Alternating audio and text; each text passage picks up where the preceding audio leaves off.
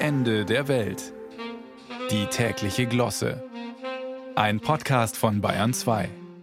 Nicht wenige haben ja das unbestimmte Gefühl, dass es nicht mehr so richtig perlt und schäumt in der Welt, aber die können sich jetzt alle beruhigt zurücklehnen. Die Champagnerbranche mussiert geradezu, allmählich werden sogar die Bestände knapp, heißt es von dort. Und damit nicht genug, auch andere Luxussparten berichten von traumhaften Umsätzen, wobei sich die Kriterien allerdings etwas verschoben haben. Gold wurde ja deutlich billiger, Gas teurer, weshalb die Superreichen Nicht mehr zu Blattgold auf dem Steak einladen, sondern zu 21 Grad Raumtemperatur. Würde mich nicht wundern, wenn ausgelassene Gäste sich demnächst mit dem Thermostat zuprosten statt mit der Sektflöte. Und wer weiß, vielleicht füllen Villenhaushalte ihren Pool demnächst mit Holzpellets oder laden zur Gartenparty mit Heizpilzsuchen ein. Wer wirklich dazugehört, erkennt man an der Mehrfachsteckdose. Nun haben wir ja nach der Pandemie alle etwas Nachholbedarf, was Luxus betrifft. Die einen kaufen sich Sneaker für 12.000 Euro oder eine Handtasche zum Preis einer Doppelhaushälfte. Andere tanken Diesel und wieder andere protzen mit Warmwasseruhren.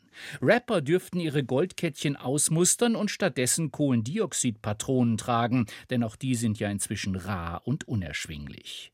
Und wer wissen will, wo oben ist, muss nicht mehr in die VIP-Lounge, sondern in den Grundtarif. Dort verwöhnen Stromanbieter Leute, die schon alles haben, außer Angst vor der Abrechnung. Der Champagner ist also das wahre Symbol unserer Zeit. Trocken, kühl und elitär, passend zur Ölheizung wie zum offenen Kamin. Hauptsache teuer. Wer anderen zeigen will, dass es nicht drauf ankommt, kann heutzutage ja mit einem Vollbad Furore machen, vorausgesetzt der Schaum wurde mundgeblasen und außer der Gummiente geht niemand ins Wasser. Wer keine Pelze tragen will, kann immer noch mit dem Überweisungsträger der Stadtwerke in die Oper gehen und statt Juwelen ein paar Batterien anlegen, im Blister natürlich, damit auch alle sehen, dass die Energie immer noch reicht, wenn auch nicht für alle. Übrigens ist jetzt auch klar, warum die deutschen Gasspeicher neuerdings 0,2 Prozent über ihrer maximalen Kapazität gefüllt sein sollen. Es handelt sich um Champagner.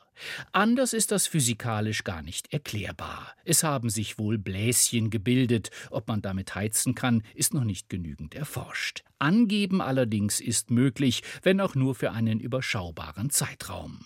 Dabei wird ja nicht wenigen sogar warm, wenn auch nicht ums Herz, sondern mehr ums Ego. Aber wir müssen Putin ärgern, wo es geht.